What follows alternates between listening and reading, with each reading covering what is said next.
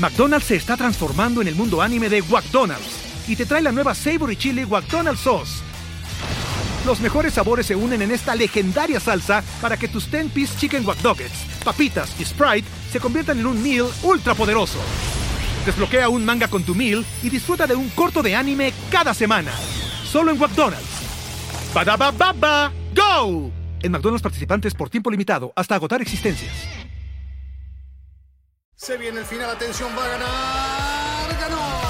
Es un podio muy especial. Nos hace vibrar a todos y lo mejor son los aficionados coreando su nombre. Ha sido una gran jugada estratégica del equipo, pero sin la habilidad del piloto para gestionar neumáticos no les habría dado la victoria. Y allí ingresa Checo Pérez al corralito luego de un gran premio de Mónaco apasionante. Fórmula Latina. Finalmente, Gracias, Dios mío. Se acabó el ayuno de Fórmula 1. Ah, qué alivio. Finalmente, sí. Más de 20 días sin Fórmula 1.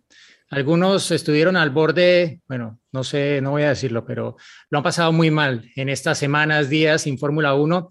Pero ha llegado el momento no solamente de decir estamos en semana de carrera, sino estamos en semanas de carrera, porque en cuestión de 15 días tendremos tres grandes premios de Fórmula 1, una secuencia además inédita para la categoría, el regreso del Gran Premio de Holanda, el eh, Gran Premio en Verstappenland, podríamos decir, que va a separar la que era la dupla que de alguna forma cerraba en años anteriores la temporada europea de la Fórmula 1. Primero Gran Premio de Bélgica, Spa-Francorchamps y luego al legendario Templo de la Velocidad en Monza, que van a estar eh, una antes, otra después de este Gran Premio de Holanda, dos carreras muy seguidas a pocos kilómetros de distancia, dos carreras en las que Max Verstappen será prácticamente el local porque él nació en Bélgica, pero es neerlandés.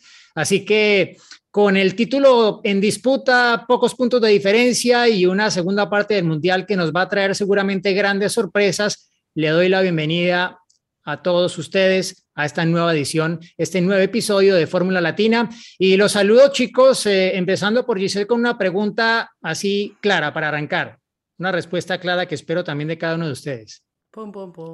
¿Qué es lo que más los inquieta de esta segunda parte de la temporada 2021 de la Fórmula 1? ¿Cómo están? Qué gusto verlos nuevamente. Aunque nosotros no nos fuimos de vacaciones, aquí estuvimos al pie del cañón. Eh, ¿puedo, ¿Puedo poner varios temitas o tiene que ser solamente uno? Uno, uno, uno. Uno, para que cada uno ponga uno. Lo que más, lo que más te inquieta. Pues la pelea por el mundial. Sí, sí, sí, la pelea por el mundial. Y antes de que los demás respondan, rapidísimo quería decirles gracias a todos por sus comentarios del episodio anterior con, con Nico Bianco, el mecánico de, de Alfa Tauri. Eh, la mayoría de sus comentarios siempre son positivos, pero creo que este arrasó con el 100% porque fue una entrevista distinta del modo de ver Fórmula 1. Entonces, bueno, gracias a todos los que se han eh, conectado con eso, con sus suscripciones y demás. Y de una vez, antes de que se les olvide, armen su equipo en Grid Rival, porque seguro ya pasaron estas semanitas y han de decir, no, no, no, que luego, que luego, ya, pongan su equipo, pongan su equipo, éntrenle, porque si no, les voy a ganar. La, la que va en, eh, la que va al final. ¿eh? La que va al final. lo recuerdes. sí, Juan, anótalo, anótalo, Juan. Eh, pero bueno, eso es, chicos.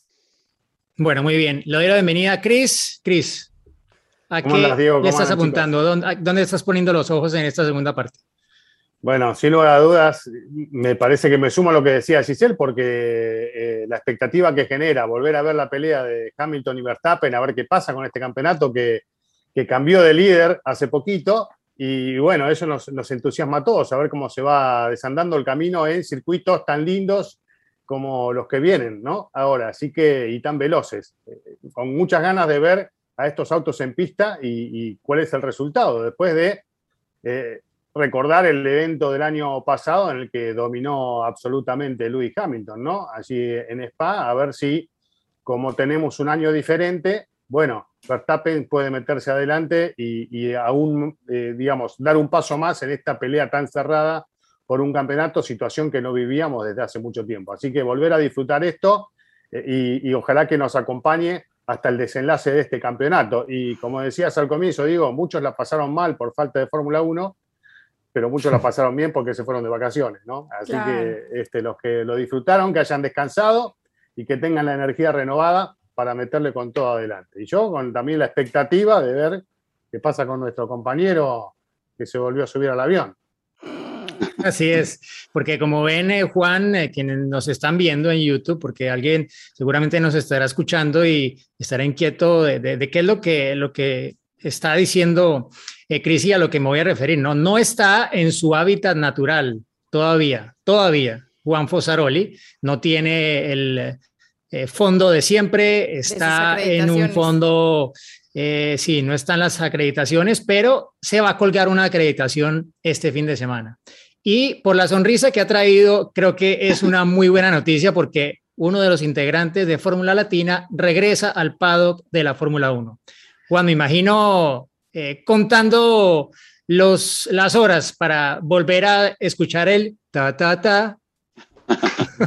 Sí, así es. Bueno, la cara de feliz cumpleaños la voy a tener desde ahora hasta que termine el Gran Premio de Italia, pero muy feliz. Es uno, luego de ese parate obligado que sufrimos todos, ¿no? Por, la pandemia y todo lo que sucedió en este año y medio. Bueno, la última vez estuvimos ahí juntos en Australia, que nunca se concretó, pero fue un gran premio al fin, ¿no? Que no se inició, pero era el inicio del campeonato. Este, anhelando volver a los circuitos, finalmente se dio la oportunidad, justamente luego de, este receso y de la ansiedad que tenemos todos para ver Fórmula 1 y en qué carreras, ¿no? Spa, yo hace poco hice una encuesta, participaron como 11.000 personas y puse una foto de Spa y una de Monza, ¿no? Para ver qué, simplemente para ver qué querían. Y el 65% eligió Spa sobre Monza. Pero todos me decían, no, me la pones muy difícil, ¿no? Sabemos que Spa y Monza son tal vez una de las favoritas para todos nosotros. Y bueno, y ahí en el medio se cuela este, los Países Bajos, así que, ¿qué puedo pedir? Estoy como un, ¿viste cuando te subís al avión por, como por primera vez, contento, contando las horas? Y un poco también con la nariz un poco dañada de tantos palitos que me han metido hasta ahora y esperando un resultado para luego poder trasladarme, ¿no? Ahora estoy cerca del aeropuerto de, de Bruselas y luego me puedo ya trasladar hacia el circuito una vez que me dan el resultado. Vos estuviste hace poco también aquí y es un poco un procedimiento que cada vez está más... Tenía 15, 15 papeles y nadie me los pidió, pero bueno, viste, pasás tipo... Viene, viene de Argentina, agárrenlo. no me imagino, haciéndome, haciéndome el holandés con, con, una gorra de Max Verstappen y ay, ay, ay, ay. bueno, tú pasas, pasas, pasas, pasas por, por, por local, sí. Para resumir, eh, feliz y lo voy a ir contando un poco esa ansiedad que tengo, como bien dijiste, no solamente porque, porque comienza, sino por estar cerca del circuito. Y para responder tu pregunta rápido, a mí lo que me inquieta es la continuidad, que creo que está asegurada, de Checo Pérez en Red Bull, pero que lo firmen. ¿Y qué pasa con George Russell y Valtteri Bottas? Ah, no, ya dijiste este dos, era solo uno. es el mismo, bueno, pero era por, contrato. Ustedes dijeron Hamilton y Verstappen, la lucha entre Hamilton y Verstappen. el, tuyo es el juego de, las sillas, el juego de las sillas es tu tema. Exacto, el mercado de pilotos. Para completar tu introducción, Juan, porque para que la gente sepa, bueno, hay muchos que sí, porque ya te ven hace mil años, ¿no? Eh, en las transmisiones, pero nunca habías tenido un, parate tan largo en, tu trayectoria yendo a la Fórmula 1, ¿no? No, y desde el 2002 hasta, hasta el 2020, el inicio, ¿no? Hasta el Gran Premio de, que he faltado en algunos grandes premios, obviamente, por distintos motivos, pero siempre fue una continuidad viajando esos 18 años que fueron. Y este parate fue terrible, entonces la ansiedad es aún mayor. Este, pero bueno, sé que me voy a encontrar y estuvo Albert Fábricas, ¿se acuerdan? Con nosotros hace ya tiempo y nos contó, y Noemí de Miguel, nos vamos a encontrar con una Fórmula 1 distinta, por lo menos en lo que es cómo se trabaja. Pero hay que adaptarse y no me importa, que me digan, mira, te quedas parado acá cinco horas y me quedo ahí paradito cinco horas viendo todo. Pero no, no voy a poder hacer como Diego, que se iba a Ferrari a clavarse las pastas como 20 veces al día. creo que ahora no te da nada. Te, tiran una, bolsa. Sí, sí tienes que llevar tu comida al circuito o tener el, el catering de, del TV Compound o algo, pero es que esos caterings son imposibles, son impagables. O sea, es un día ah, una comida te puede costar 50, euros, dólares y no es nada del otro mundo. o sea, no estamos hablando. Caliente. Exacto, ni siquiera la comida de Ferrari, o sea, no le da la talla a la comida de Ferrari. No, no. Entonces, yo sí, creo, que, en algún momento espero que Mercedes vuelva a dar unas vianditas como daba, ¿no? ¿Se acuerdan? Uf, a mí me encantaba ir a comer a Mercedes. Lo que más me gustaba era un couscous que hacían como con pasas. Uf, deli. Ay, me encantaba Mercedes a mí. El salmón de Mercedes era lo máximo. Sí, el salmón de Mercedes. Uf. Sí, sí. Pero bueno, un risotto, un risotto. Todo era buenísimo. bueno, yo, yo, yo me sumo, obviamente, lo, creo que el gran tema, por supuesto, de esta segunda parte del Mundial es si logrará Red Bull y Verstappen colocarse al frente y acabar con esta racha de títulos de Mercedes y de Lewis Hamilton, ¿no? Eh, por lo que hemos visto en la primera parte de la temporada, es, bueno, la mejor oportunidad en muchos años de ver a un campeón o a campeones del mundo diferentes y esa historia empezará a desarrollarse a partir de este fin de semana con el Gran Premio de Bélgica, ¿no? Uno que tal vez tiene un poco ahí atravesado Max Verstappen y que a ver si aquí empieza un poco a retomar el camino que se perdió en las últimas dos carreras del Mundial, ¿no? Porque fueron dos golpes fuertes consecutivos para el equipo Red Bull y para Verstappen, y literalmente hay que decirlo, eh, un golpe por el accidente con eh, Lewis Hamilton en eh, el inicio del Gran Premio de la Gran Bretaña y el otro en ese accidentado inicio del Gran Premio de Hungría con esa lluvia que según los pronósticos va a estar presente este fin de semana. Ya pues llevamos varias carreras que así ah, va a llover, no llovió, va a llover, no llovió. Y en esta cayó en Hungría y bueno, el caos que se armó en la primera curva ya fue suficiente para darle una dinámica completamente diferente eh, a la carrera. Quería hacer un paréntesis breve para, eh, bueno, aprovechar y darle la felicitación a nombre de todos. Creo que pues cada uno ya lo habrá hecho por su lado, sobre todo Cris y, Juana a José María López, ¿no? A Pechito que ha conseguido, bueno, ser el tercer piloto latinoamericano en triunfar en la general en las 24 horas de Le uniéndose pues a grandes nombres del automovilismo, del deporte motor.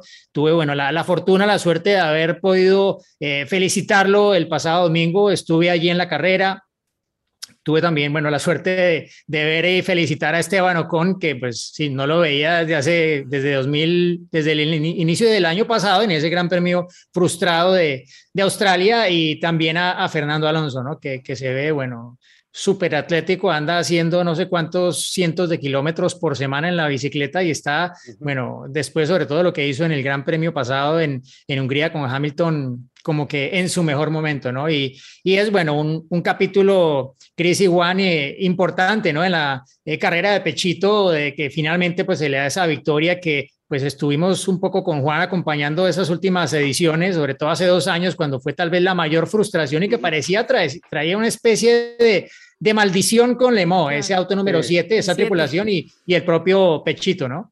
Terrible todo lo que le ha pasado, ¿no? Bueno, yo eh, no, no, pude saludarlo personalmente, pero sí por el, por el teléfono, Pechito, porque la verdad que es, es muy importante lo que ha conseguido para la Argentina. Eh, vos decías, tres latinoamericanos lo han logrado, eh, dos argentinos, el primero fue Froilán González en el año 54 y desde aquella época que no teníamos un representante de nuestro país con esa posibilidad y la verdad es que hay que darle la dimensión que tiene, ¿no? Este resultado que muchas veces eh, no valorado por los medios generales acá en el país. Vos viste cómo son estas cosas.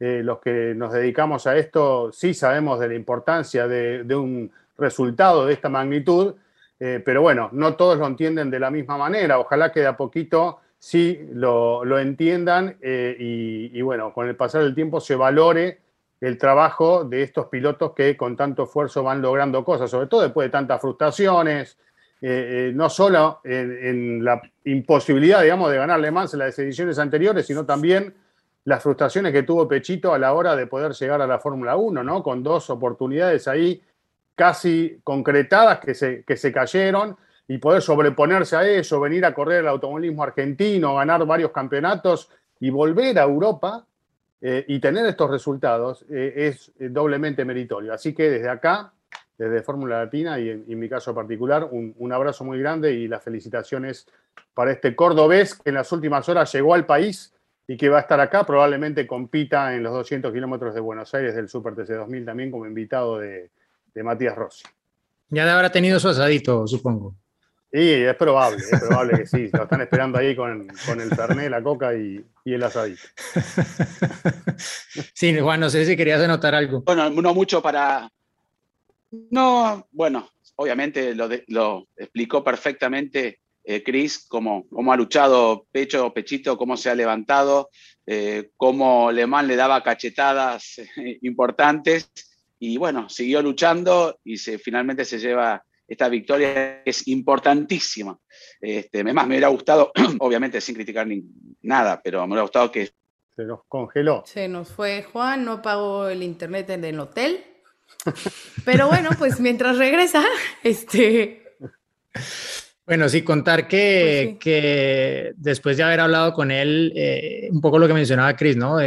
es difícil poder darle la dimensión porque mucha gente, bueno, lo, lo descalifica de, de, entrada, ¿no? Ella vuelve Juan, que perdona Juan. pero se, fue la conexión. Ah. Estaba, estaba notando que, que, bueno, que en realidad nadie le da un poco la, la relevancia o la importancia que tiene el triunfo de Pechito y lo ven como que básicamente ganaron con una mano, ¿no? Pero fue eh, exactamente todo lo contrario. Sí, ahí estás, ahí estás, ahí estás. Porque Pero hablo mucho me, corta. Exacto, ya, ya sabes, tienes un timer. Entonces, eh, no, por lo que, lo que me pudo contar, básicamente que pues, tampoco va a revelar absolutamente los detalles, pero tuvo muchas horas de, de pilotaje haciendo cosas que no son las que usualmente tiene que hacer cuando maneja el auto, ¿no? Todo para poder seguir y seguir a un buen ritmo suficiente para mantenerse al frente de la carrera, ¿no? Eh, por un momento, pues pintaba que la cosa incluso daba para que pudieran perder la victoria general ambos Toyota, ¿no? Claro y un poco lo que le pasó primero al otro auto, luego sirvió para que alguien que no estaba en el circuito supiera cómo solucionar el problema, dieran la instrucción a los pilotos y al final tuvieran que pilotar, algo que llevó tal vez a algunos de los errores que vimos en pista de Pechito y que yo le bromeaba después de que lo que me explicó que al final pues tantos años, tantas carreras en la Fórmula E no fueron en vano porque Mm, como que un poco lo que tuvo que hacer al final era parecido a lo que tenía que, que, hacer en, en, su paso por la Fórmula E, que tiene ese manejo tan especial con la regeneración que tienen que hacer y presionar una serie de botones en la frenada, etcétera. Pero bueno, al final lo importante es que queda el triunfo. Y bueno, un asterisco allí para mencionar que, bueno, mucha gente me ha, me ha preguntado en las redes sociales, bueno, pero Montoya ganó en esa categoría Pro Am de la LMP2, o sea que ya ganó la triple corona o no. Bueno, yo entiendo que la triple corona es ganar la general, ¿no? Eh, pero también hay que decir que en la categoría del MP2 había 25 autos y las tripulaciones que ahí habían unos pilotos, bueno, de la talla que, pues, no más la talla de Juan Pablo Montoya, ¿no? Un doble ganador de Indy, ganador en Mónaco, ganador en la Fórmula 1, peleó un título mundial de la máxima categoría y, bueno, esta era su tercera participación en la carrera. Eh, corren con un piloto amateur y su lucha es otra, ¿no? Porque los pilotos amateur ruedan segundos por vuelta más lento que los pilotos profesionales, como él, como su compañero de equipo Ben Hanley. Bueno, al final había 10 autos que tenían un piloto bronce, o sea, la lucha era entre 10 básicamente. Y ellos ganaron entre esos, no ganaron la categoría del MP2 porque no es posible para ellos competir por la victoria general en esa clase que tuvo pues un poco el, el cruel desenlace para Robert Kubica que iba a ganar y, se quedó todo en los últimos dos minutos de, la carrera. Ni siquiera pudieron ser clasificados porque no cruzaron la meta al final de las 24 horas. Entonces, eh, pues queda un poco ahí como el asterisco, ¿no? Y, nadie le quita a Montoya, que tiene un trofeo de ganador de la carrera, que corrió la misma carrera que corrieron los otros autos, los otros 24 de la categoría del MP2, los otros 9 Pro Am de esa eh, categoría de la segunda división y pues se ha dado el gusto de subir a lo más alto del podio en Le en Mónaco y en Indianápolis dos veces. ¿Es la triple corona? Bueno, creo que no hay un reglamento. Sí, bueno, no, triple corona light. Como, triple corona es una triple corona diferente. No es, para hacer, no es para hacer publicidad, pero una corona light. Pero bueno, y él, y, él ya, y él ya lo dijo, eh, de alguna forma como, bueno, ahí está la triple corona, ¿no? Como, porque claro, todo esto surgió a propósito de, de, Fernando Alonso, ¿no? Y que él ante la imposibilidad de conseguir más títulos del mundo de Fórmula 1, hasta antes de anunciar su regreso a la máxima categoría, dijo, bueno, pues, ¿qué es lo siguiente mejor que puedo conseguir? La triple corona, ganarme estas tres carreras. Y bueno, le sigue faltando Indianápolis, ¿no? A los amigos de Corona, si de paso nos quieren auspiciar, este, están invitados. ¿eh? que se manden cuatro, sí. Sí, porque Fernando sí lo hizo justamente con, con ese auto 8, ¿no? Que ganó desde el 2000, 18 que parecía como que imparable y como lo decías, ese auto 7 que traía como ese algo que no le permitía ganar, pero bueno, por fin eh, se le dio al Toyota 7 con, con pechito incluido, Kobayashi y Conway. Pero sí, a esa, a esa Fernando le hace falta justo la de Indy y a Juan Pablo, pues vamos a decirlo así, la, la grande de, de, Le Mans, para ya no decir la, la marca y, y, la miniatura. Pero, pero increíble, me parece. Eh, que exista todavía ese reto y esa ambición por, por quererlo lograr, ¿no? Por tener esa, esa triple corona y por lo que significa.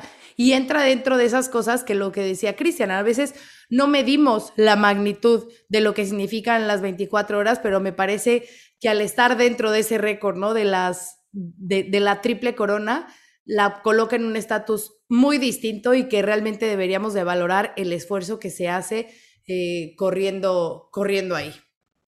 Exactamente. Y, pero bueno. Y yo, antes de darle la palabra, si la internet se lo permite, a, Juan, eh, quería simplemente completar lo que vos decías, Diego, de los problemas que tuvieron en las últimas horas de, carrera, para ir cerrando ya todo este tema de alemán, ¿no?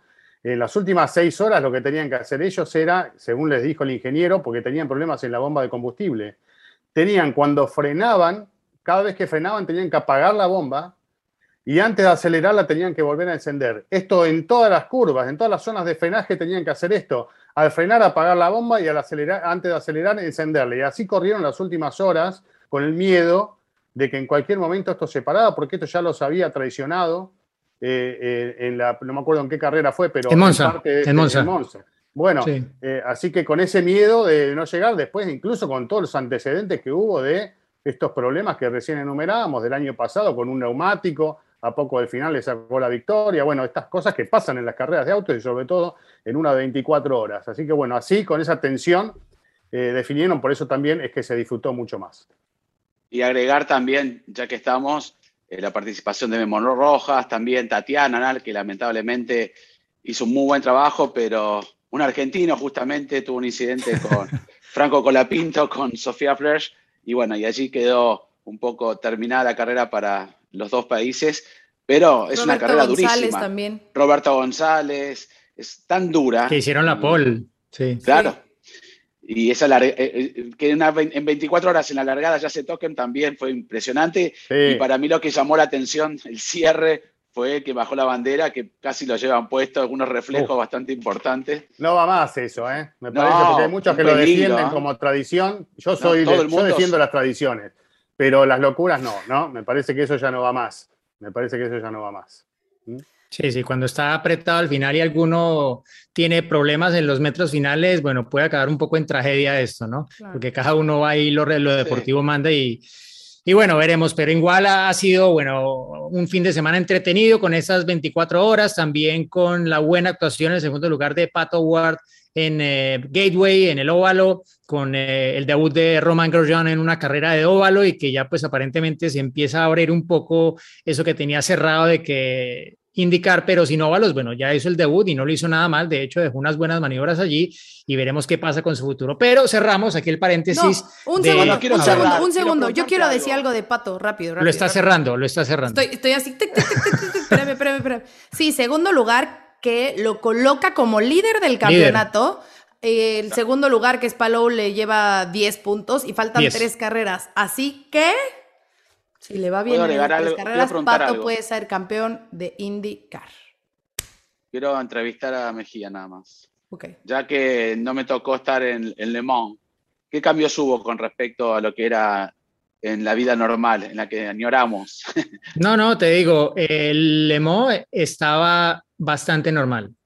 Las mascarillas y te digo, el público, la cantidad de público que había, aunque estaba limitada, era notable. Yo, estuve caminando durante buena parte de la noche madrugada, yendo a las curvas Porsche, a la curva número uno, todo caminando y había bastante gente para la salida. Había un montón de gente en el borde del circuito llegando desde el final del pit lane hasta la curva número uno, eso estaba absolutamente lleno de gente. La demostración que hizo Alpine al inicio, antes de arrancar la carrera con Alonso, con el Fórmula 1, algo, bueno, histórico, aunque fue solamente una parte del circuito que, que fue a fondo y ya de hecho salió Alonso al ataque, bloqueó la rueda delantera izquierda en la primera frenada, em, pero fue todo eso sumó, ¿no? Creo que el regreso del público, porque la edición anterior, el año pasado que también estuve ahí, sí no había nadie, o sea, era eh, absolutamente desértico, solamente estaban los equipos y los pilotos, punto, y bueno, y obviamente los, los oficiales de pista, etcétera, pero no había público, cero. Ah. Esta vez ya se sentía bastante normal y dentro del paddock también, tengo que decir que ya eh, era todo muy muy normal, o sea, solo los equipos como Toyota y estos se cuidaban un poco más que dentro de su burbuja y tal, que nadie fuera del equipo fuera a entrar al motorhome, etcétera, pero de resto, en realidad todo bastante más relajado de lo que probablemente te vas a encontrar este fin de semana, Juan, ahí en la Fórmula 1, porque es allí, por todo lo que me dicen quienes eh, eh, han estado yendo, la cosa sigue, aunque se ha relajado en alguna medida, todavía está, eh, bueno, toda esa serie de protocolos bastante estrictos y por ahora, por lo que pinta, se van a mantener para el año entrante. Te vi que estuviste por la zona del merchandising o fue regalitos que te dieron. claro, no estuve viendo. para Fórmula Latina? ¿Eh? eh puede, ser, puede ser, puede ser, No, no, no, no. Ah, había, bueno, vi unas cosas, no te digo. siempre bien guardada. El, el casquito de Reutemann estaba increíble. Estaba, sí, bueno, solo se pueden pedir por, luego si quieren les paso el dato, se pueden pedir eso, pero son miniaturas, son así de grandes, son así de grandes. Estaba el de Pedro Rodríguez también. Así o más incluso que estos. Más pequeños que ah, también, más también tengo ejemplo de ese, bueno, para los que no están viendo, nos está mostrando, exacto, ¿Ah, ese, bueno, ya sé de quién, ya sé de quién es el favorito. Ese, ese, de Villeneuve. No, no, de, de quién, ah. quién es el favorito para eh, ¿De quién es eh, el piloto favorito? Villeneuve. no, es el mío, pero sí el del señor de la casa. Ah, bueno, exacto. pero bueno, eh, ahora sí, cerramos la paréntesis de otros asuntos y volvemos a lo que nos trae aquí.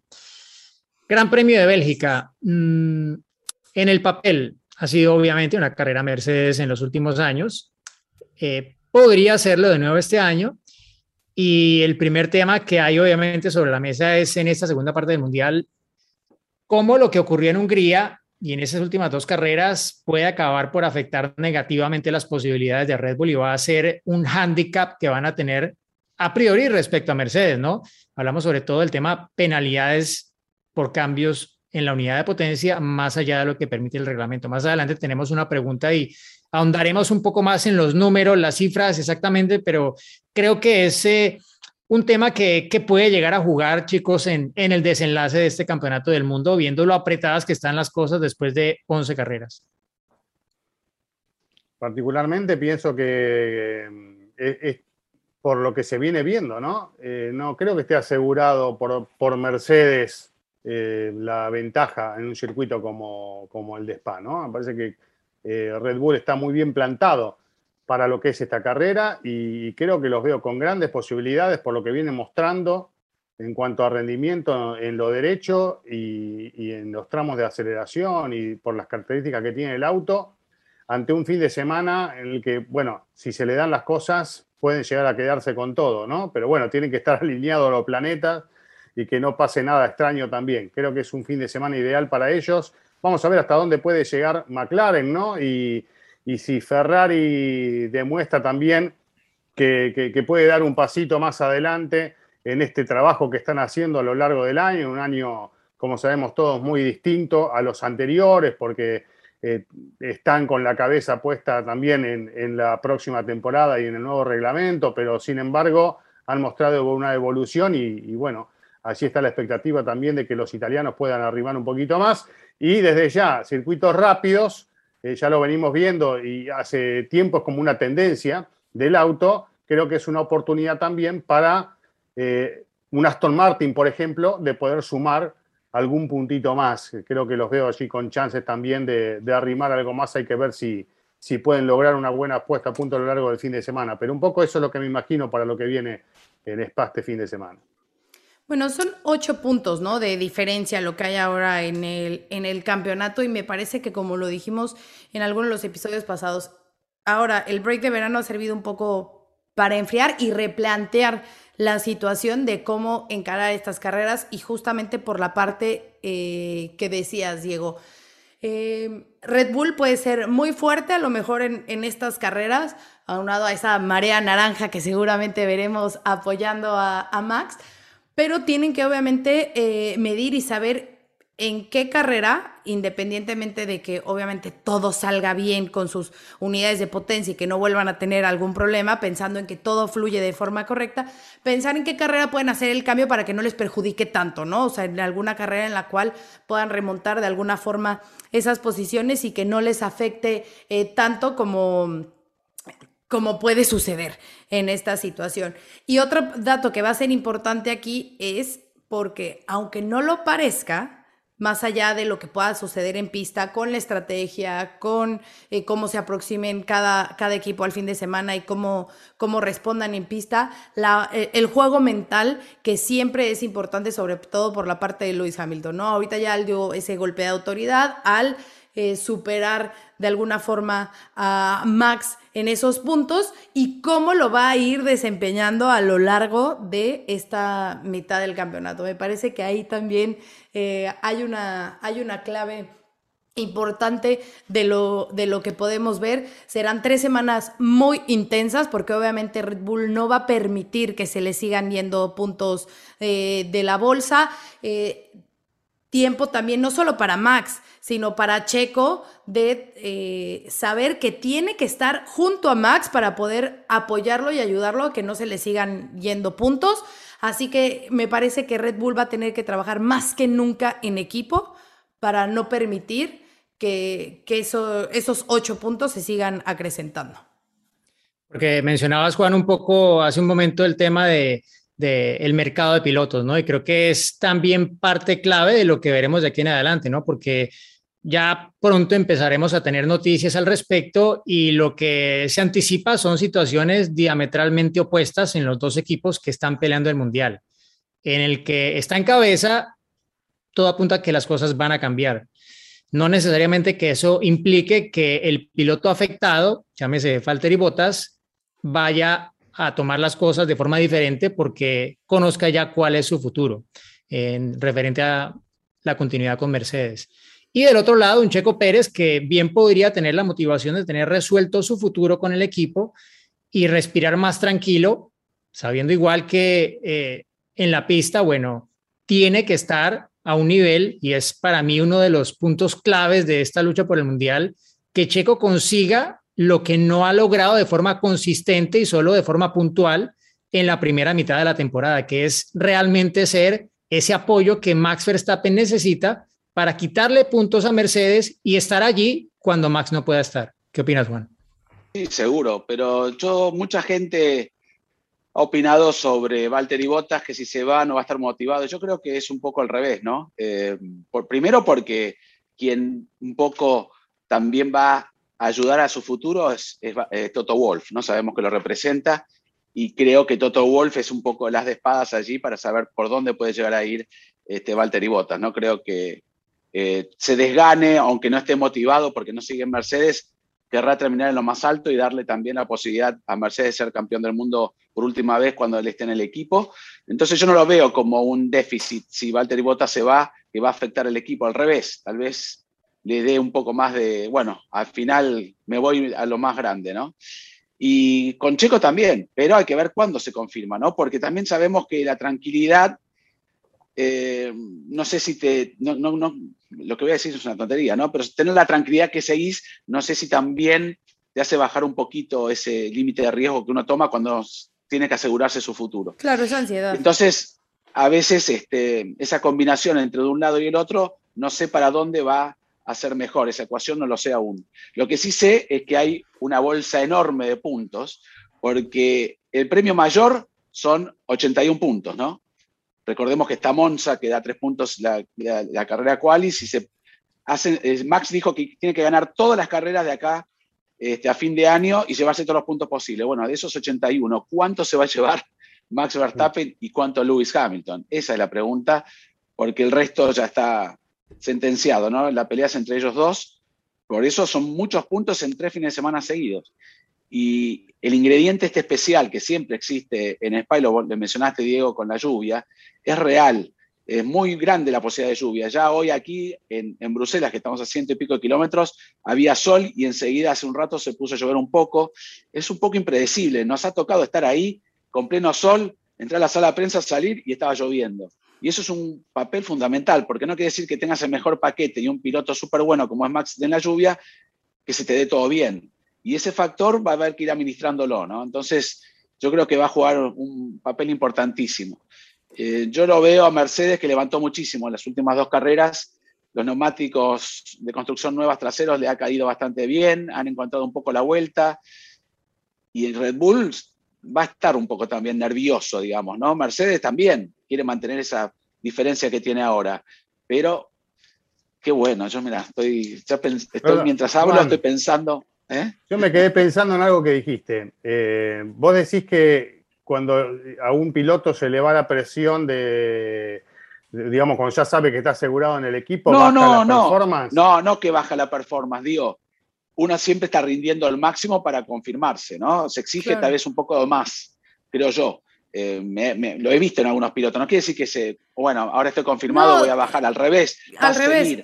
Pero tal vez quiere demostrar un poco más eh, para, para, quedarse. Decir, bueno, yo tengo que asegurarme que me No, creo que es más, lo que, Juan, lo que estás queriendo decir es que como tal vez lo he vivido con o sea, te relajas nivel y entonces como, que ya no estás con esa tensión de decir, es que tengo que agarrar los puntos y es que no sé qué, como que te relajas, entonces ya corres distinto, ya corres más liberado ha jugado, y corres por, más por placer. Lo que pasa es que para mí Porque no, no, ha hecho Red Bull, no, ha hecho Red Bull eso con los pilotos, meterle esa presión. Claro. Siempre. Esa es la filosofía de Red Bull. claro, pero no les está resultando.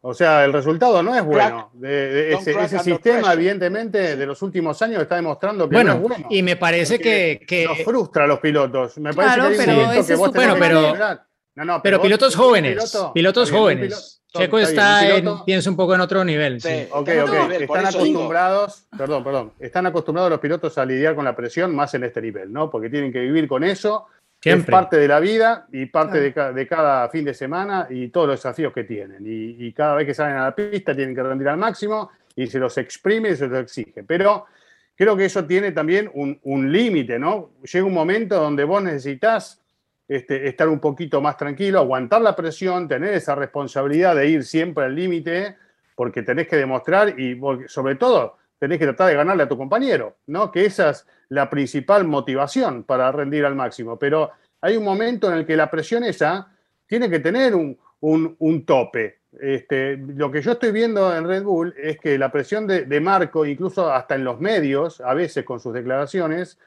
hace que esté demasiado al filo todo el tiempo, ¿no? y, y, creo que es demasiado ya. Eso, me parece que ya es un exceso. Hay que tratar de, enfocarse de otra manera, como para el piloto se saque un, problemón de, encima. O sea, uno puede estar todos los fines de semana, llega un momento que vos rendiste, está bien, que esto que el otro, ya tenés experiencia, sabés, todo el mundo sabe hasta dónde puedes dar, ganaste carreras, todo. Bueno, en el caso de Checo estoy hablando.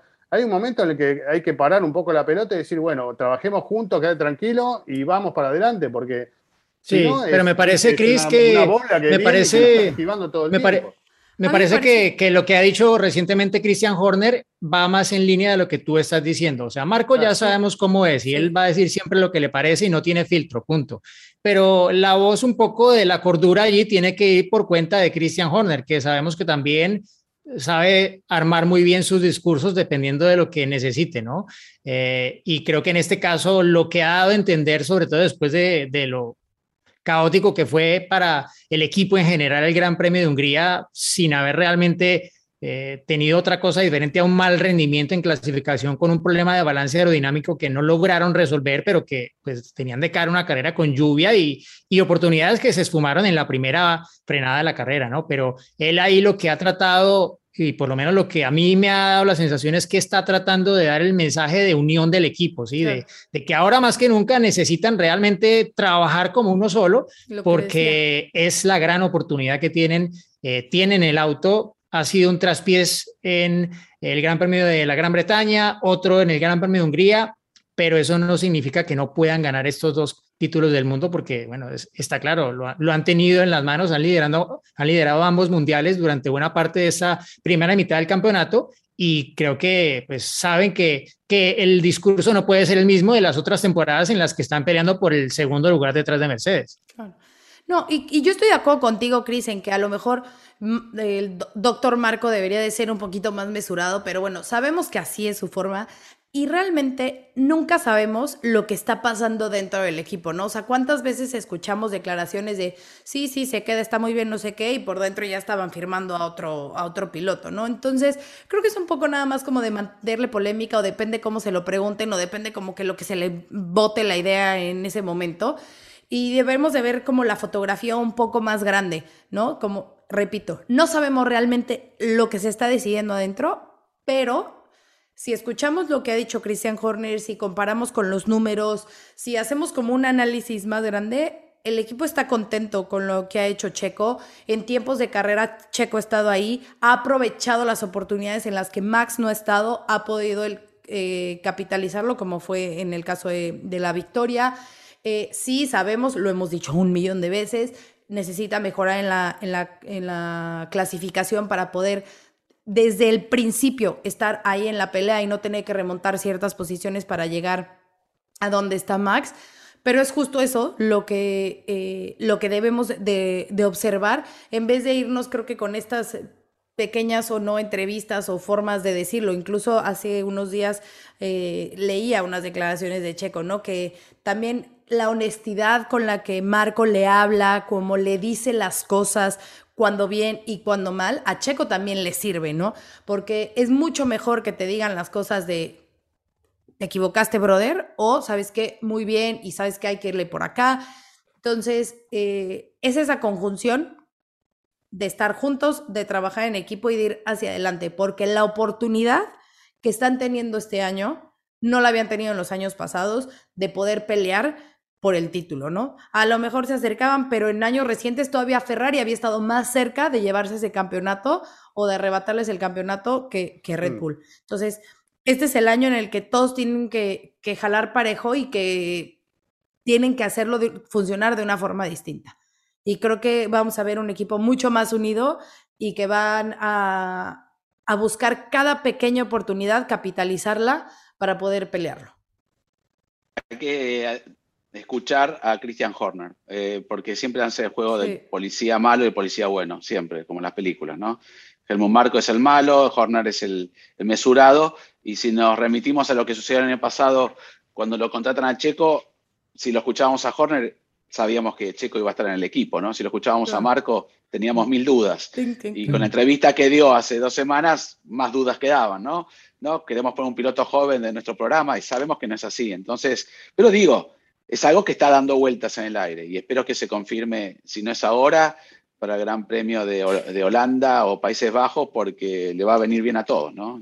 Em, pero este campeonato, eh, si tuviéramos la bola de cristal, aparte con menos carreras tal vez, ¿no? Una, carrera más que se confirma, que, que se cancela, mejor dicho, una de las más lindas también que tiene el calendario y vamos a ver qué pasa con Brasil, ¿no? Que hay un interrogante, Turquía también.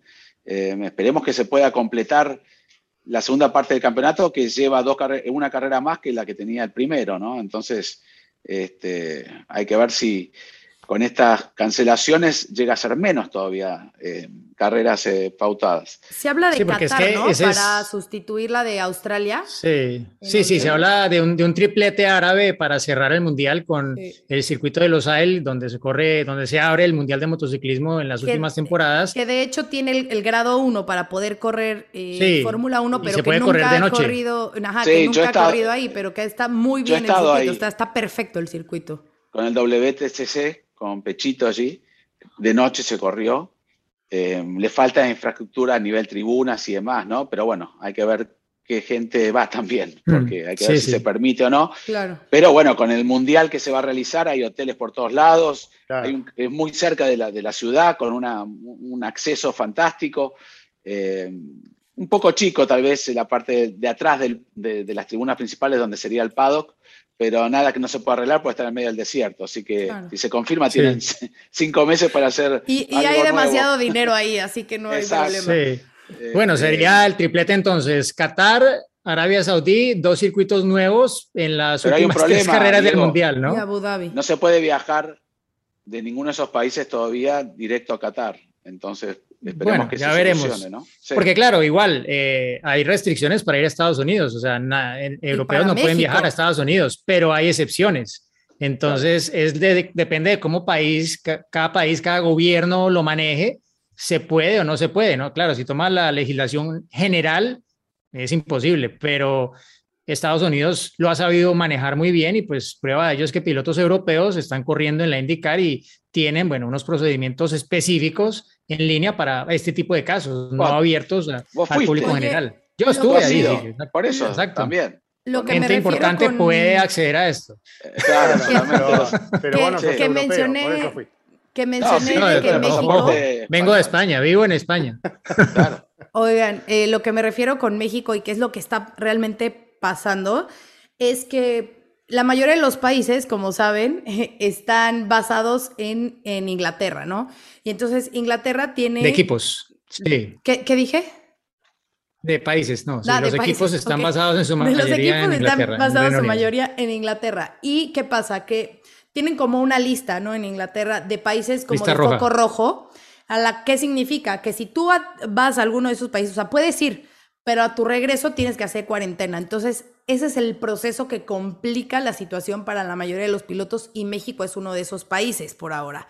Entonces, tienen que... Brasil, Brasil está en la lista roja, roja, roja, roja como... Exacto, entonces tienen que ver cómo o dividen a sus equipos o cómo planean la logística o cómo se juega alrededor de esa situación para poder viajar sin ningún problema. Entonces, esa es la situación de lo que está pasando en, con algunos países, más allá de lo que, bueno, sucedió con Japón, que fue una decisión de que el país dijo no más, porque pues también vienen de albergar los Juegos Olímpicos, ahorita los Paralímpicos, mm. y ya era como demasiado.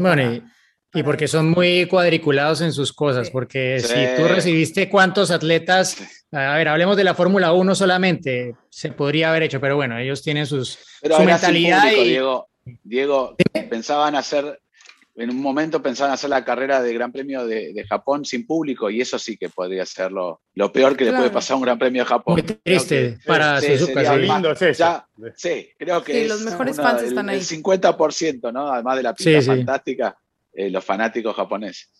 Sí, bueno, desafortunadamente, como evoluciona la pandemia en cada país, marca un poco qué se puede y qué no se puede hacer, ¿no? Porque, pues, yo que he seguido la superfórmula japonesa, han tenido varias carreras con público, pero claro, las cifras han venido empeorando y esto también ha llevado a que se extienda ese estado de emergencia o como lo llamen allí y que en definitiva pues todo esto también contribuye a que se haya tomado esa decisión. Que lo grave, pienso yo, y de cara a retomar un poco el tema del mundial, es claro, ¿cómo planificas tú? Un mundial que no sabes todavía realmente cuántas carreras vas a correr. Tengo entendido que en la, en la cabeza de, de, de la Fórmula 1 hay un mínimo establecido de que hay que por lo menos hacer 21 carreras, que son las que tendríamos en este momento, ¿no? Sin que se caiga alguna más eh, y con la posibilidad de agregar algunos circuitos europeos que estuvieron en el calendario el año pasado y que de momento no están. Caso, por ejemplo, de el Nürburgring, caso de Mugello, ¿sí? Que pues no estoy diciendo ni mucho menos que van a entrar, pero que fueron alternativas el año pasado y no están todavía en el calendario para este año y pues a ver si se cae alguna más, si quieren reemplazar y si quieren llegar en definitiva, como sea, a esas 23 carreras. Porque claro, cuando, por ejemplo, tú vienes recortando puntos, claro, una carrera menos es una carrera menos de poder realmente cumplir con ese objetivo que, te marcas, ¿no? Y, y habrá que ver, ¿no? Pero lo que, lo que sí sé es que de parte de la Fórmula 1 hay un poco ese, ese límite mínimo, que son las 21 carreras que de momento están confirmadas porque de esta segunda parte hay nueve confirmadas, ¿no?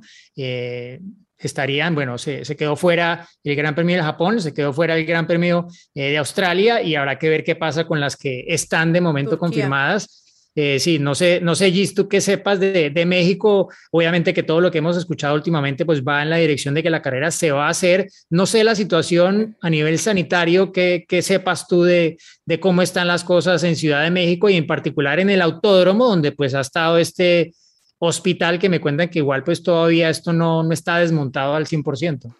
Sí, no, eh, el Gran Premio sigue en pie, la organización sigue avanzando, eh, se, sigue, se sigue con toda la planeación, o sea, todo sigue en pie, incluso la semana pasada todavía llegó un correo de acreditaciones, eh, todo sigue avanzando conforme al plan, ¿no? Entonces, creo que estos son signos positivos porque si tuvieran ellos alguna señal de que podrían no correr, eh, ya hubieran hecho algo, pero por ahora, o sea, hoy todo sigue en pie, ¿no? Claro, sabemos que todo puede cambiar de, un día a otro, pero hoy, 24 de, agosto, sigue todo para el Gran Pero la tendencia eh, a nivel mundial, hablando un poco fuera de lo que es eh, las carreras, se está poniendo un poco mejor, ¿no? Eh, había restricciones para, de los argentinos para entrar a, España directamente y tenían que hacer cuarentena y ya se levantó. Eh, ahora, cuando uno hace el check-in, te piden la, vacuna, la doble vacuna, no lo muestra ya no necesita. O sea, a medida que pasen las carreras que están más atrás en, el año, digamos, hacia el final de año, van a tener más tiempo muchos países de seguir vacunando. Esto se, se va cambiando día a día. Eh, se habilitan más vuelos en nuestro, yo te digo en el caso de Argentina, ¿no? Cada vez se quieren recibir a turistas no en un futuro muy lejano. Entonces, eso también va por Brasil, ¿no? Que es un poco un índice de lo que pasa en Argentina con Brasil, porque estamos en una situación eh, similar eh, por cantidad de habitantes infectados y, contagiados. Entonces, si Brasil se hace, hmm. este, que ese es, yo creo que ese es uno de los puntos también medio complicados. Eh, si no, sería un, un, double header en Austin, escuchamos, pero no sé si sería posible. Estados Unidos, por más que haya aumentado los contagios, tiene una tasa muy baja de, mortalidad, Entonces, eh, y, va a ser aún menor cuando se sigan dando la tercera dosis en algunos casos. Por eso creo que esperemos que se pueda concretar ese, ese campeonato, como bien dijeron, y si se agrega una carrera en Austin también sería algo fantástico. A mí me parece un circuito muy lindo para poder hacer dos carreras. ¿no?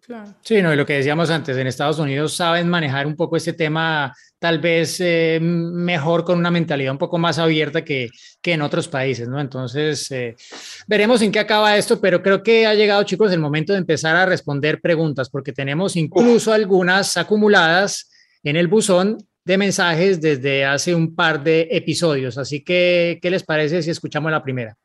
Vamos.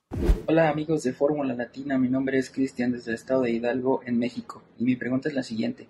Derivado de la cancelación del Gran Premio de Japón, eh, ¿cuál es el circuito que a ustedes les gustaría para que fuera reemplazado? Se habla de Doha, de Indianápolis, pero para ustedes, ¿cuál es el más indicado y el más viable? Eh, un saludo a Gis, a Chris, a Diego y a Juan Pozzaroli. Este, muchas gracias por seguir adentrándonos en el mundo motor. Hola Cristian, muchas gracias por tu pregunta. Llega justo para el tema. A ver, si tuviera que elegir una en vez de Japón, es difícil porque Japón, como lo decíamos, los fans son lo máximo y son inigualables, pero eh, por espectáculo me voy a ir con Mugello. Chicos, ¿Es elegir una así que uno le guste? Que te guste, sí, sí. Este, o las posibilidades concretas que hay. Que te guste. sí, porque ya concreta ya, ya vimos que está Qatar, ¿no? Sí, bueno, para esa fecha de Japón también estaba danzando por ahí Bahrein, ¿no? Como posibilidad. Pero eh, el, óvalo de Bahrein me gustaría, el óvalo, el perimetral. Vale.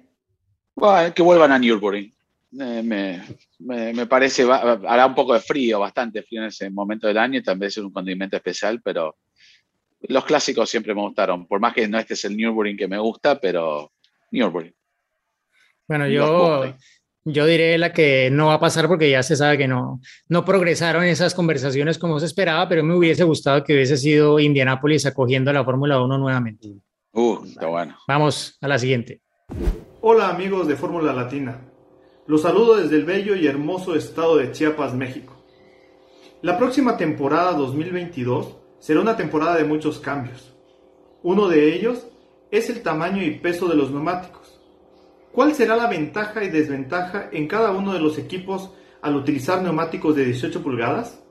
Hola, un saludo muy grande a la bellísima zona de Chiapas, la verdad que es muy lindo. Y sí, eh, en realidad no sabemos, sería una, por mi parte por lo menos, vamos a ver qué opina Diego, Giselle y Cris, aventurarme a decir quién tendría la ventaja y qué equipo, pero siempre vamos a ir por la tendencia normal, que serían los equipos más poderosos, los que han trabajado más y demás. Entonces tendríamos que situar allí a Mercedes, Red Bull, eh, Ferrari, los que puedan sacar provecho. El auto cambia totalmente, el concepto del auto cambia totalmente. Entonces, que sean más pesados, que sean de 18 pulgadas, se ha reestructurado todas las suspensiones también de los autos, porque eso tiene un impacto muy grande, ¿no? Al tener menos superficie en la parte de caucho. Pero saber quién va a mejorar más que otro, yo por mi parte me reservo. Eh, pero si quieren decir un, nombre, digo Haas. Haas va a ser el más rápido de todos. Bueno, no, yo tampoco me animo a decir quién va a mejorar. Aparte, todo el auto va a ser diferente, los Fórmula 1 van a ser más pesados justamente por el tema de los neumáticos, entre otras cosas, así que es aventurarse demasiado, arriesgar, ¿no? Ahí es donde mm. radica la diferencia, ¿no? En que no, no es solamente que cambien los neumáticos, sino que va a cambiar el auto completamente. Entonces, es un misterio para resolver. Mejor. El oráculo. Mira, se está poniendo como un poco azul, pero, azul Williams, Azul Williams. Antes, antes lo vi rojo, el oráculo. Yo, yo le doy el voto de confianza a la escudería Ferrari, ¿no? Que, que, aparte, una particularidad es que también con el cambio de las reglas van a ser iguales los rines, ¿no? Las llantas, como lo dicen, la parte metálica al interior de, de, los neumáticos de Fórmula 1, que va a ser algo diferente a lo que hemos tenido hasta ahora y que va a permitir también a la FIA controlar mucho más eh, todo lo que ocurre con los neumáticos a propósito de estas eh, situaciones un poco en el borde del, del, reglamento que se han presentado en las últimas temporadas. Pues vamos a escuchar otra pregunta más. Hola, ¿qué tal? Gis, Chris, Juan, Diego. Mi nombre es Miguel Arroyo, soy de la Ciudad de México y me gustaría en esta ocasión que nos hablaran acerca de las unidades de potencia. ¿Cuántas tienen derecho los equipos de Fórmula 1 a cambiar antes de que los penalicen? Y después de ello, ¿cómo los penalizan? Muchas gracias, que estén muy bien. ¡Vamos, chicos! Miguel, gracias por tu pregunta y saludos a, toda la familia. Bueno, el límite que tienen por reglamento en términos de esas partes de la unidad de potencia eh, son tres motores de combustión interna, tres turbos, tres MGUH, tres MGUK, dos em, eh, Energy Store, que son la batería, y 12 controles electrónicos, ¿no? la centralita. Aparte de eso, tienen ahora el límite de 8 eh, escapes para eh, toda la temporada, pero bueno, esto es algo diferente. En términos de eso, bueno, para quienes nos están viendo en YouTube, podrán tener allí marcado en rojo quienes están ya eh, al borde de, penalizar, ¿no? Y pues de hecho hay uno que ya penalizó que fue Checo, aprovechando lo que ocurrió en el fin de semana de la carrera sprint en, eh, o en el sprint qualifying de, Silverstone, pero mm, son claramente entre los que están peleando el título, los dos Red Bull, los que están más en el borde de, de penalizar, ¿no? Tradicionalmente, recuerdo al menos en un par de años en los que han penalizado en Spa y en Monza. Eh, años en los que sufrían bastante más con la fiabilidad, sobre todo de los motores Renault, no tanto de los, de los motores Honda, pero aquí pues han estado de por medio otras situaciones que han afectado, eh, en el caso de Verstappen el accidente en la primera vuelta de Silverstone con Hamilton y en el caso de Checo lo ocurrido en la primera vuelta del Gran Premio de Hungría, que ese motor pues quien escuchó la cámara a bordo sabe que eh, allí terminó sus días muy, muy rápidamente, ¿no? Entonces es un poco lo que marca el reglamento eh, y que pues será igual independiente de cuántas carreras tengamos esta temporada, si llegamos a las 23 son 22 o si nos quedamos en 21. Vientos. Perfecto. Pues oh. aclarada la de esa. Quiero que me cuenten una anécdota. El anecdotario, pero algo de spa, ¿no? ¿O Sí, bueno, a propósito de, spa, hemos visto, eh, uno dice Gran Premio de Bélgica y aparece automáticamente la foto de Orrus y de Radion. Esa es la, la, foto clave, ¿no? Que, que no sé qué experiencia tiene cada uno de la primera vez que estuvo allí. Yo por lo menos les cuento rápidamente la, la mía. 1997, ah, sí, 1997. Fue la segunda carrera de Fórmula 1 a la que asistí. Eh, me invitó Juan Pablo Montoya, que corría ese fin de semana en la Fórmula 3000, y me llevó, o sea, me recogió y me llevó directamente, o sea, lo primero, llegamos derecho a la curva. Y yo, bueno, pues yo la tenía presente, pero tampoco, digámoslo, tenía pues en mente que, que fuera una curva que fuera a fondo, no, no sabía realmente, eh, y menos en un auto de Fórmula 3000. Y él se, me puso ahí y me dijo, mire para atrás y mire para adelante. Yo miré para ambos lados, lo, vienen de la SURS y suben. Me preguntó, ok, ahora dígame, ¿en qué cambio, en qué marcha paso por aquí? Yo, uff, eh, a ver, el 3000, el Fórmula 3000 tenía cinco cambios, si no me equivoco, no sé, frena y baja tercera. Le dije yo, dice, no, pasamos a fondo. Cuando la hago bien. Yo, no, puede ser. Digo, bueno, quédese aquí cuando pasen los Fórmula 1, claro, ya la primera vez que lo vi quedé absolutamente, como dicen en, en España, flipado. flipado. Oye, ¿en qué año fue el accidente de, que causó Grosjean y todo? ¿11 o 12? ¿2011 o 12? 12. Bueno, esa fue mi primera vez en Spa.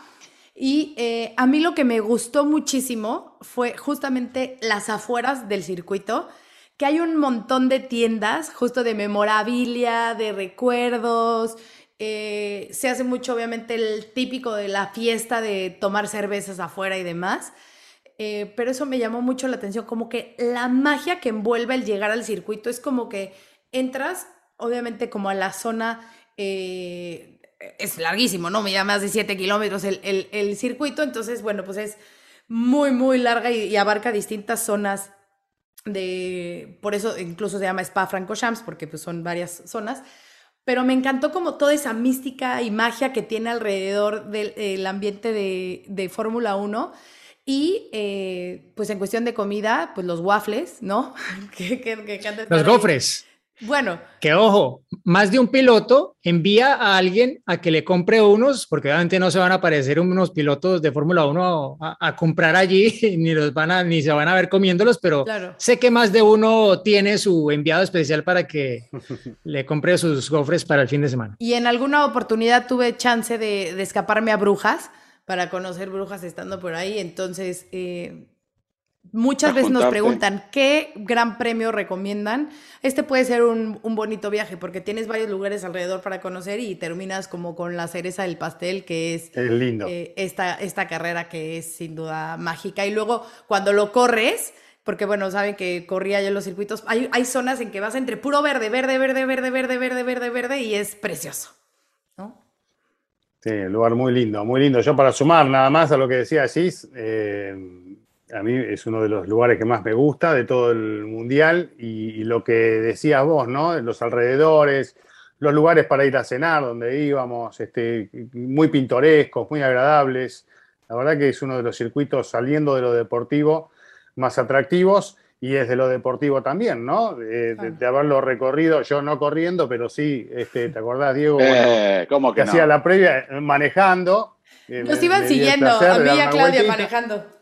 Sí, íbamos ahí dando la vuelta y, viendo los distintos sectores del circuito y es uno de los lugares más, más agradables, ¿no? Recordemos que es una pista que tiene 7 kilómetros, ¿no? Y, que absolutamente de, todo lo que uno busca a la hora de, un circuito de competición. Así que bueno, eh, por eso lo disfrutamos tanto nosotros y los pilotos desde ya, ¿no? Muchos lo tienen como circuito favorito, ese y el de Suzuka en Japón. Sí, la triple S, ¿no? Eh, Silverstone, Suzuka y Spa. Pero, como dicen los ingleses siempre, pero eh, sí, tantas anécdotas. Es un circuito especial. Tiene, tiene un aura, tiene un clima, todo es distinto, ¿no? Y, y bueno, más de un poquito, apenas más de 7 kilómetros eh, me ha tocado ir un par de veces ahí a los Rouge, abajo de a, ese arroyo que hay allí con el agua roja tal cual, ¿no? Porque las rocas tienen un sedimento que las pone colorado. O sea, todo lo que hay ahí es místico. Y, este, y no voy a hablar de mi primero porque con Juan Manuel estuvimos ahí recorriendo la pista, pero ya ni me acuerdo en realidad cuál fue el primero. Eh, pero fue, fui muchísimas veces y siempre un recuerdo muy especial. Y, y gracias a Diego y a su padre, desde que comenzamos a hacer unas cosas juntos, antes íbamos a otros hoteles, nos quedamos creo que 15 años seguidos en la misma casa, que este año no, no, está por, por, problemas de COVID, y es una experiencia fantástica porque tenemos que, para ir al circuito y, ahorrarnos media hora de viaje, Diego, tenemos que tomar el taco, el atajo. El taco, sí. Eh, que uno, un productor nuestro le decía, vine por el taco. Y yo digo, ¿qué taco? El atajo era, ¿no? Chris eh, lo conoce. Hemos roto neumáticos, lo he llevado a Pechito López por ahí, a Esteban Guerrieri. Es imposible porque hay, son piedras enormes y vamos a uno. Pero ¿cuánto nos ahorramos, Diego? Vas despacio por, ah, un montón, sí. por, no sé, 800 metros, pero no figura en el GPS el camino. Y este, pero todo es lindo, en la casa se hacen asados, primero estaban los brasileros, Diego, portugueses, después fue mutando a los ingleses y un clima y fiesta, la verdad que... Este, se, llama, se llama Panorama la casa. Panorama. ya nos habían contado en algún otro episodio de esto, mm. no sé por qué siento que ya lo escuchamos. Salvo que papá Mejía y Diego cuando desayunaban dejaban todo prolijo y el que alquilaba la casa los, nos retaba. Sí, bueno, que en paz descanse Cardao, ¿no? Que era un periodista ah, portugués de, de Fórmula 1 que, que vivía en Bélgica y que fue quien nos puso en contacto para, para poder quedarnos allí ya hace unos buenos años, sí. Kate, la manejaba al final, ¿no? Tuvo Mateo allí, wow, muy lindo. Pero bueno, bueno, la pista que vamos a agregar es fantástica. Se nos acaba el tiempo ya para ah, meternos en modo este reloj, Este reloj es una edición limitada que hay 368, que es la cantidad de kilómetros que se hace en Spa. Eh, es de Spa Francorchamps. 368. 360 y algo, no sé cuánto, 70, ¿cuántos son los kilómetros? los grandes premios son de 300. No, pero este sí, a ver. Acá dice, bueno, ahora no me acuerdo, 300 algo. 308, perdón, tenés razón. Ah, bueno, 308. Ah, ok, ok. le agregué 60, le agregué una vuelta más, perdón por mi ignorancia. 308, porque siempre había una comida en Spa y te regalaban un reloj bastante importante. De Mejía se llevó un par. Sí, yo tengo dos diferentes, hay dos ediciones y, y Chris también tiene una, pero bueno, sí. Ha llegado el momento de decirles gracias de nuevo por sus likes, por sus views, por sus suscripciones a nuestro canal, por presenciar, acompañar, escuchar cada uno de nuestros episodios y bueno, una mención final para eh, un fin de semana en el que siempre que se va a Spa se va a recordar a Antoine Hubert, ¿no? Será un fin de semana especialmente, eh, no sé cómo decirlo, pero será especial en muchas formas diferentes para Juan Manuel Correa, quien ya nos acompañó aquí en un episodio en Fórmula Latina. Es su regreso a donde sufrió este terrible accidente eh, del cual ha logrado recuperarse para volver a pilotar allí un auto de carreras. Estará en la Fórmula 3 este fin de semana y por supuesto estaremos apoyándolo y deseándole todo lo mejor en su regreso a Spa-Francorchamps y obviamente en la memoria eh, ese gran piloto francés Antoine Hubert. Eh, sí, espero que se diviertan mucho con esta seguidilla de tres carreras, empezando con Spa-Francorchamps este fin de semana. Nos reencontramos la próxima semana para hablar aquí de todo lo que pasó en el Gran Premio de Bélgica. Chao, chao. Se viene el final, atención, va a ganar, ganó.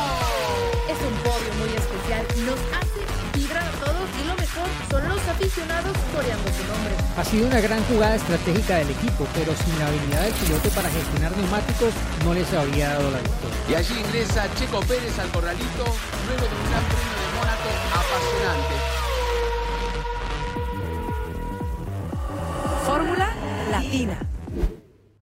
If you own a vehicle with less than 200,000 miles and have an auto warranty about to expire or no warranty coverage at all, listen up. CarShield has a low-cost month-to-month vehicle protection plan that covers more parts than ever. Visit carshield.com/audio to find out how you could pay almost nothing for covered auto repairs. Drivers who activate this vehicle protection today will also receive free roadside assistance, free towing, and car rental options at no additional cost. Get your free quote today at carshield.com/audio. That's carshield.com/audio.